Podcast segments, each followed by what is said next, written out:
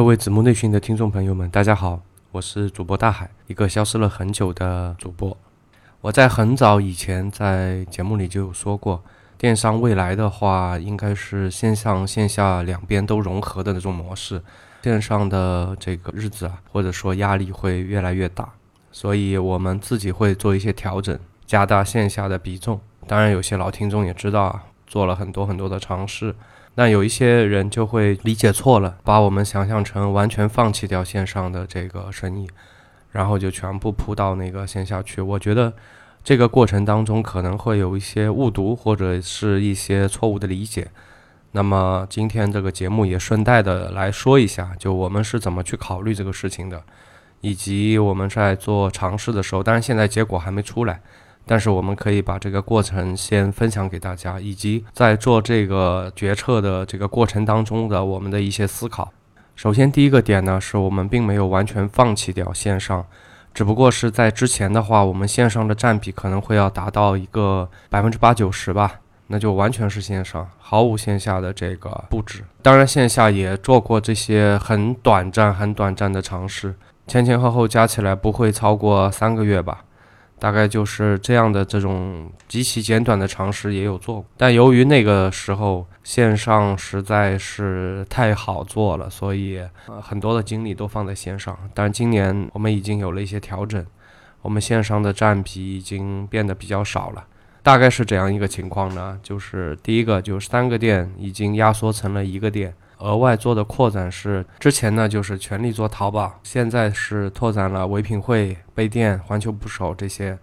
当然，贝店是因为结账周期太长了，所以最终也是放弃了的。那么第二个很大的一个改变，生产端的这个改变，以前是自己生产自己卖，就是这种前店后厂的这种模式，但今年的话，我们也把这块砍掉了。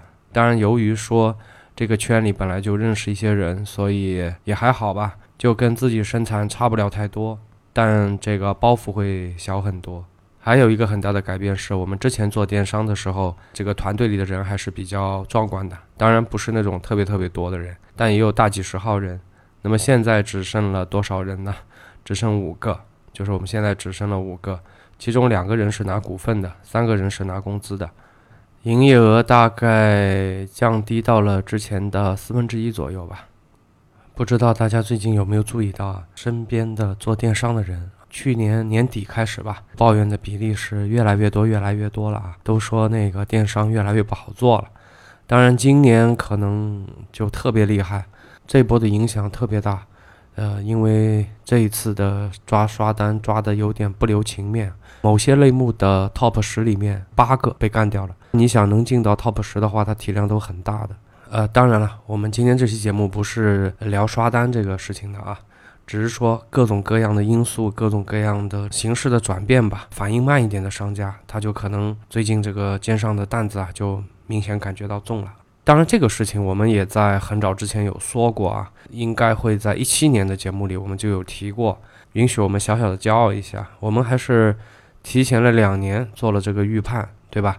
所以这个趋势应该是不可逆的。你越早做准备的话，那么当这个变化来临的时候，你可能会越从容啊。但前期我转型的时候，还有些人在笑话我，就说那个，呃，算了，节目里不说了吧。反正就是说，哎，现在赚挺好的，你看我现在赚挺好的啊。当然也是一个 top 级的卖家，觉得我们想太多了啊。然后这次刷单被抓了，全店的宝贝下线，非常非常严重。这两天靠安眠药在过日子啊，没有安眠药就睁眼到天亮。所以干嘛呢？一定要把自己逼得这么窘迫，是吧？早早的做准备。呃，我觉得这个准备可能来自于说，不一定说你的行动上。当然，你如果行动上能做这样的准备会更好，就哪怕是心理上的准备也是必要的。由奢入俭难嘛，对吧？他习惯了这种大体量的赚钱的方式。你现在让他去做一些小一点的事情，他就不愿意。我说，所谓中年危机就是高不成低不就。但是我现在可能这方面比较敏感，因为马上，呃，就奔四了嘛，给自己也一直在敲警钟。如果这个时代在变化，需要你做一些下沉的事情，那你就得要忍得住啊，不要老是看着以前的那个自己的那个曾经达到过的那个高度值不肯下来。我觉得。你要跳得更高，那你肯定要蹲得更深，是吧？这个我们有点扯远了啊，做一些趋势上的事情吧。这个可能对大家未来做一些方向上的预判有一些好处啊。在啊零几年的时候，不知道大家还记不记得电商行业的红利期？那个时候啊，每年我们的新增用户都会以一个百分之大几百的速度在增长，也就是说每年翻几倍的速度在往上涨吧。在这样一个行情下面啊，就哪怕说啊你不做任何的改变，在这样一个一股大趋势下，每年每年的营业额肯定也是在往上走的。你就看一下那几年这个双十一的营业额。是怎么样一个变化就知道了，但是凡事都会有一个转折点，凡事都会有一个分水岭，对吧？所以你看几倍几倍的这样的增长，这肯定有个头，因为我们人就这么点人，对吧？以这样的一个速度增长，可能很快就会到一个转折点。那么这个转折点是几几年呢？我们实际上在一七年的时候猜，应该是在一九年。又要允许我们小小骄傲一下，是吧？Quest Mobile 发布了中国二零一九年上半年的一个电商行业的一个数据吧，线上头一次出现了下降的这个趋势，下降的虽然不多啊，就是我们的呃线上的人数下降了两百万，对全中国来讲的话，这个数量级别约等于没变，但这个是一个很不好的信号啊。它居然是第一年出现下降了。那么与此同时，就是形成一个鲜明对比的是什么呢？下沉市场以及线下市场的增长，增长量是七千万。大家可以各自的去理解一下啊。一个是我们线上的用户量下降了两百万，还有一个是下沉市场线下的用户量增长了七千万。这个就是我们二零一九年上半年的一个统计数据的情况。当然，这是一个大环境。我们说的这个人数的增长与下跌是整个大环境啊，就整个社会的一个情况。那么还有一个不得不去重视到的一个情况是，在零几年的时候，甚至是在一二一三年的时候，那个时候的淘宝，我们可以说是一家独大的状态，是一个寡头。如果你说要到网上去买东西，对吧？那就不用说了，那个时候没有拼多多，是吧？所以只有淘宝，还有一个不争气的当当和一个京东，但这两个不可能是淘宝的对手。在那个年代，淘宝是寡头的。你说到电商，我们就约等于淘宝。如果你在那个年代你做淘宝，那你约等于说你去布局了中国的这个电商产业。嗯，可以约等于这么说吧。再加上啊，那几年我们整个电商人口红利，那几年生意相对来讲确实是要比现在好做的，而且那时候商家还没那么多，对吧？竞争也没那么激烈，种种因素叠加的话，就不会遇到太大的困难。那么现在这个情况是怎么样的呢？除了我们的这个人口红利消失，甚至出现了下降。另外一块原因是大家也知道的，我们现在一个很麻烦的事情，作为一个电商从业者，非常非常麻烦的事情是我们整个流量碎片化。以前我们说啊，流量碎片化是阿里的流量碎片化，现在我们说流量碎片化是各种各样的平台，对吧？很明显的一点是这几年拼多多的崛起。按照现在拼多多的这个增长速度啊，用不了多久，它的 GMV 应该很快的能够跟淘宝持平了。确实，这玩意儿有毒。我早期的话，我是不太喜欢拼多多的，就更不用说在它上面去买东西了。但是最近让我觉得有点有点，我就我自己都很难很难相信的一个事情就是。呃，我居然开始慢慢的、慢慢的习惯在拼多多上买东西了。就比方说，我们现在如果要买一些食品啊，或者护肤品啊，或者像这种这种产品，那我们还是会选择去天猫啊、去淘宝去买。如果说是一些不太重要的东西啊，或者是呃小玩意儿，确实拼多多就比较便宜，它的这个 增长也能理解吧。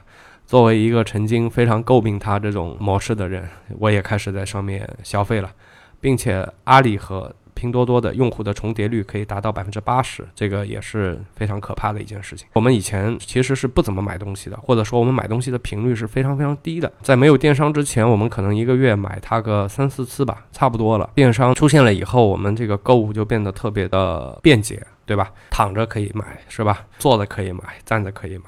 不管人在不在商超，你都可以买，所以这就增加了购物的频次。但是呢，呃，我们不会无限制的增加，比方说，对于某个人来讲啊，他一个月他能感觉到那种剁手的快感，感觉到个十次，他就很满足了。那像这样的人来讲的话，如果他在拼多多上买了六次，啊，那可能淘宝再来个四次五次就差不多了。但是你要知道，在拼多多出来之前，这十次里面可能八次都是被淘宝拿去的。现在有了拼多多的话，比方说你是做餐巾纸的，啊，现在又有天猫超市，然后又有那个多多的话，你基本就搞不动了，是吧？这块你肯定就卖不动了。你卖玻璃杯的，然后像洗衣液的这种都会有很严重的影响，包括儿童玩具，对吧？这些都是在多多上非常厉害的一些呃能够侵蚀掉淘宝销量的一些品类。但，多多只是一个点了。你包括说，现在我们要去购物啊，你可以选择京东啊，可以选择多多，可以选择小红书。但是小红书出事了，不知道什么时候能够缓过来。融了那么多钱啊，应该不至于啊，应该不至于，应该过一段时间就 OK 了啊。甚至是抖音，对吧？然后快手，他们都在电商化。那包括我们在做的唯品会，像贝店，还有各种各样的社交电商。各种各样啊，简直就是百花齐放啊！国美要做，苏宁要做，你你所知道的所有的巨头都在做社交电商。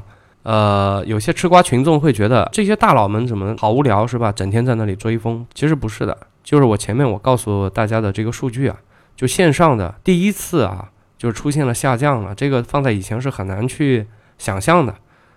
一边降了两百万，一边增了七千万。如果你是这些大佬，你怎么布局呢？你是不是 朝着那个人数在降低的那个方向在布局呢？呃，这不可能的嘛，啊，所以有时候作为吃瓜群众啊，我们也不要急着去嘲笑这些大佬们的决定。其实他们的决定背后都会有很多的智囊团，有很多的硬性的数据做支撑的，不可能是一拍脑袋想出来的。另外一个呢，我要说的是。大家有没有发现啊？以前啊，很多这种培训机构啊，这个课琳琅满目，就各种各样的技术啊，甚至会创造很多很多的名词，什么玩法，什么玩法。那么这两年明显你们应该不太听得到了，也不太看得到了。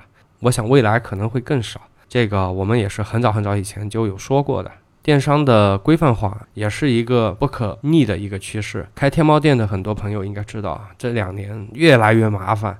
如果你在沿海城市啊，那么你不但能感受到平台对你越来越多的要求，比方说那个条码，比方说那个专利，是吧？以前我们听新闻里说啊，国外哪个公司跟哪个公司啊，因为专利问题又打起来了，是吧？那么现在这个就不是说国外的新闻了啊，哪怕在阿里，每天都有成千上万件的这个关于专利的一个官司，当然这个就不是官司了。就直接投诉你嘛，那你就要下架，所以很烦，是吧？你要做一款产品，那你可能还得要去申请，但是大部分作为电商卖家的话是申请外观专利啊，那么这个也是挺烦的，呃，包括还有是，就我们为什么说生产这个就判断下来生产要扔，然后环保实在吃不消了，消防、环保，包括税收。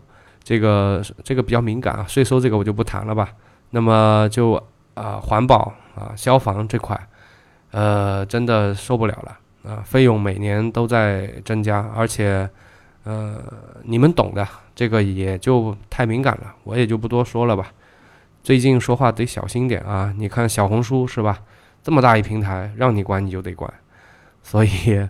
所以，当然，小红书是犯了一些不可原谅的错误，但是我觉得他挺冤的啊，因为作为一个平台方的话，确实管不过来的。有的时候，呃，由于这些信息来的太隐晦了，是吧？所以，你作为平台方，你这个没有特别确凿的证据，这个酒店多少钱一晚这个事情，呃，你总不能说因为这个这个人在上面发了一个酒店多少钱一晚，你你你就作为平台方。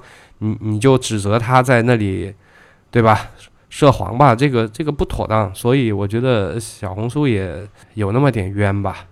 那我们再说回来，作为电商来讲啊，电商人来讲比较难做的点是，大家以前就顾好一两个点，就你只要把这一两个点搞定啊，甚至是在稍微早一点的时候，一招鲜吃遍天嘛，你只要会刷单。然后有比较好的这个刷单的渠道和资源的话，基本上就 OK 了，就可以赚钱了。那现在你看，现在我觉得这要求有点有点过分了，有点过分。我觉得就是你你像早些时候啊，有些厂家在淘宝上打的是性价比，对吧？但是现在的这个性价比你怎么打？我这里给你打个比方啊，啊，给大家做一个比方吧。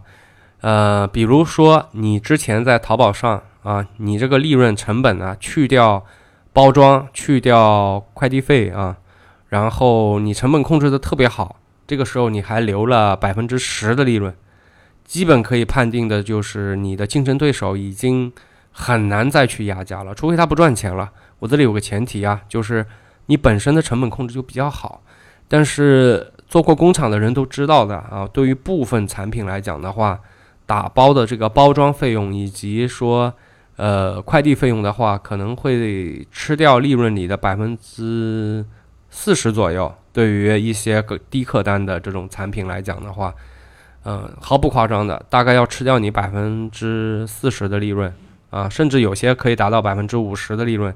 就被这个吃掉了，所以你看，如果说你在淘宝上以我刚才那个案例去做性价比啊，你已经很惨了，对吧？你留了百分之十的这个利润，但我说的是百分之十不能是毛利了，当然是净利的这样的一个情况。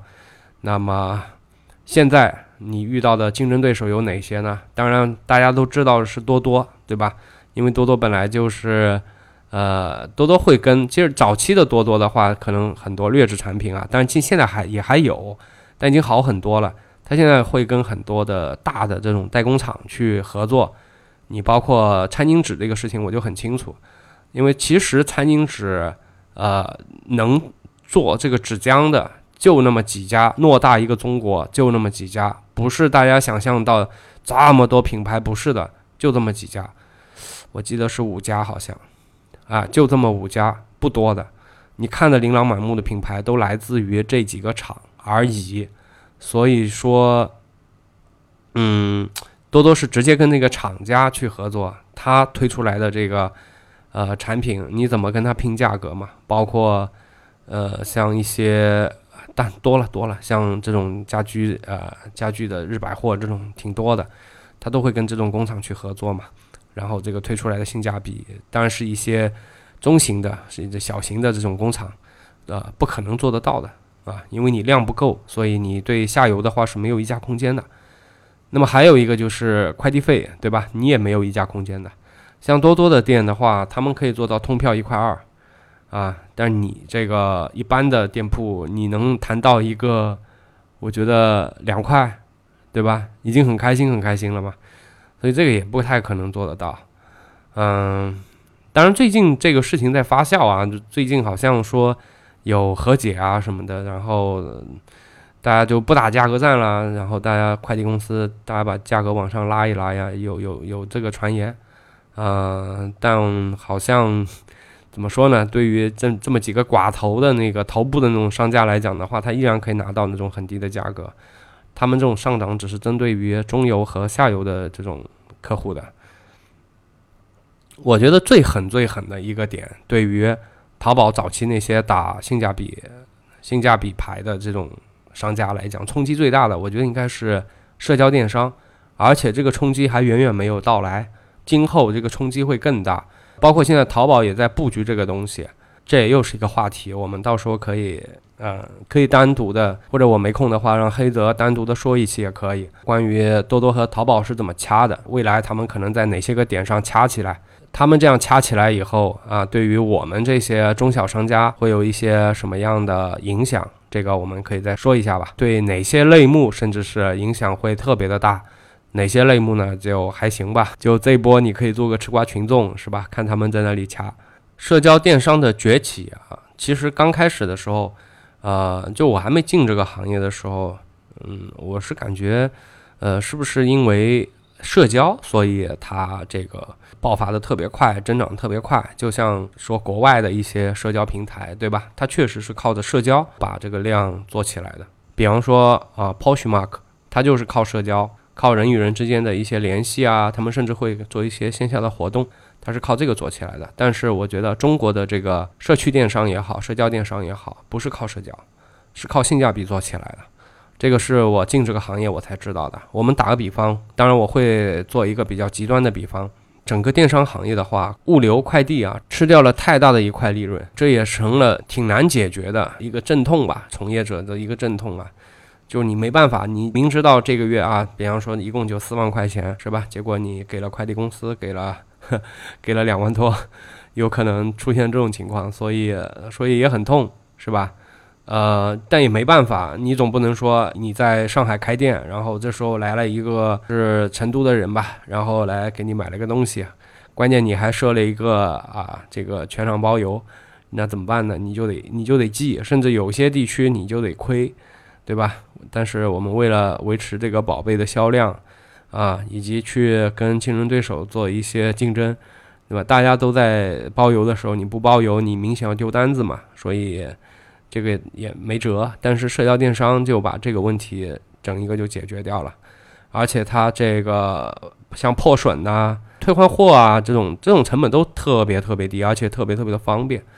呃，我打比方，手机的这个耳机，它如果说是跟工厂直接拿的话，但我们不说 iPhone 这种啊，我们说安卓机，也不说那种品质特别好的，就说差不多能用的那种，它成本才一块多钱。但是为什么说？你到淘宝上去买，你就买不到一块多，对吧？基本都是十几、二十几这种会比较多，因为你看那些卖耳机的是不是都包邮了？所以这些东西它都算进去了，包括这种退换货啊，这种它都算进去了，所以它降不下来。如果说它是和社区电商合作，你原来在淘宝上卖二十几块钱的耳机啊，跟社交电商合作，那么社交电商卖多少钱呢？啊，我可以跟大家讲一下对折啊，比方二十八的他就卖十四。另外像这个，像最近夏天了，对吧？大家要经常的买些饮料啊，买些雪糕啊。那我们可以看嘛，呃，如果你去像什么欧尚啊这种超市买，我就打个比方吧，我家最近买的一款欧尚买的话是九十九十八，好像。淘宝卖的话是差差不多一百零几块钱，在社区电商买的话是五十二，好像就差不多是半价。从我自己对社交电商也好，社区电商也好的一个理解来讲的话，这种模式相对于之前的传统的这种电商模式的话，它有一些根本性的一些优势的。就这个优势，就可能是传统的电商模式没有办法去做到的。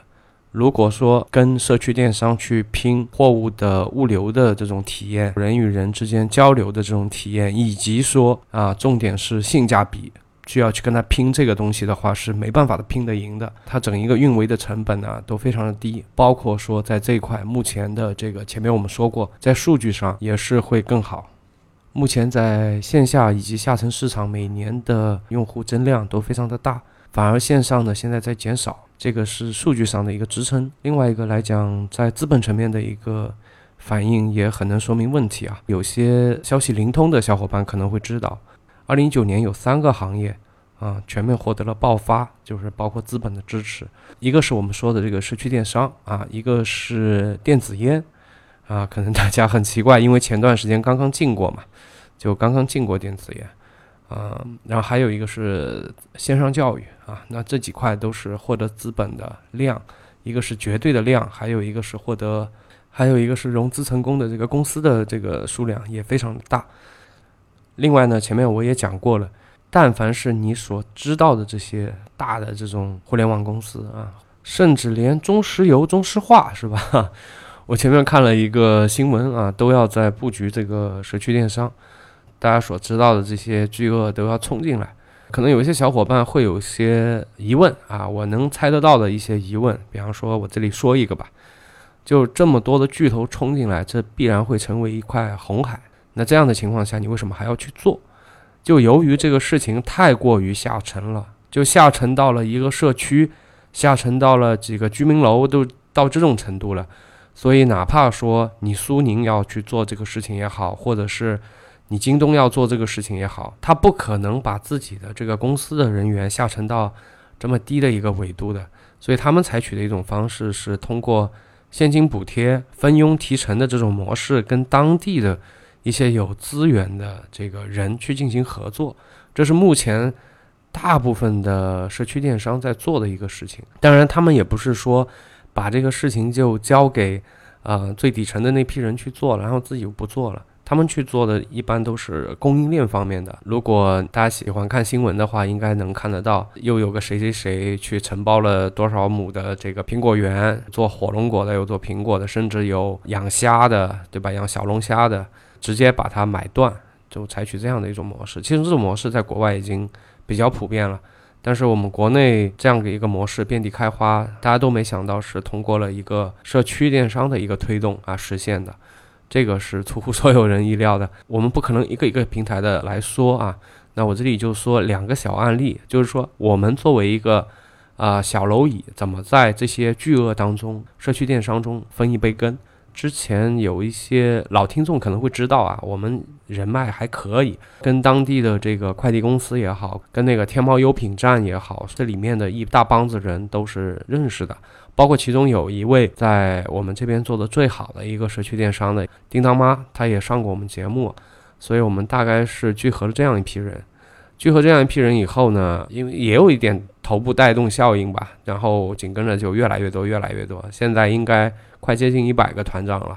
你要知道，每个团长背后的资源少则几百，多则几万，就是他跟微商的那种什么随便拿出一个手机五千人这样子，这个质量会差的很大。那么现在京东给的补贴是怎么样的呢？京东比方说像这样的群，如果我们能够帮他去搭建的话，那他每个群可以目前的补贴是一千块钱刚开始刚来的时候是一千五，会更猛一点。当然这个东西我们也谈过。另外还有一块什么呢？就是农贸生鲜市场，就是那种大批发商，目前也在跟我们在接洽，有想投钱的，有想。垫资的有想就是提供供应链的都有，那我们现在也在谈，社区电商冲击之下，很多的水果店受到了蛮严重的影响的，都开不下去了。大批发商来讲的话，他们也有他们的痛苦，可能也有一些围城效应吧，他们也想把这个渠道再往下铺。前几年呢，这个水果生鲜其实还挺好做的，所以也赚到了一些钱，他们也要想着去转型，这里会有一个。契合点最近也在谈，所以我觉得机会还是蛮多的。今天啰里吧嗦的这个时间扯了很多啊，可能废话也很多。那节目时间也差不多了，嗯，怎么讲呢？我可能本来在想吧，一期节目就把它更完，看这样子应该一期更不完。差不多这个系列的节目，嗯，可能要更个几期吧。那我们会逐步逐步的讲，从我们开始嗅到了一些。嗯，变化就市场产生了一些变化，到我们如何进行一些改变。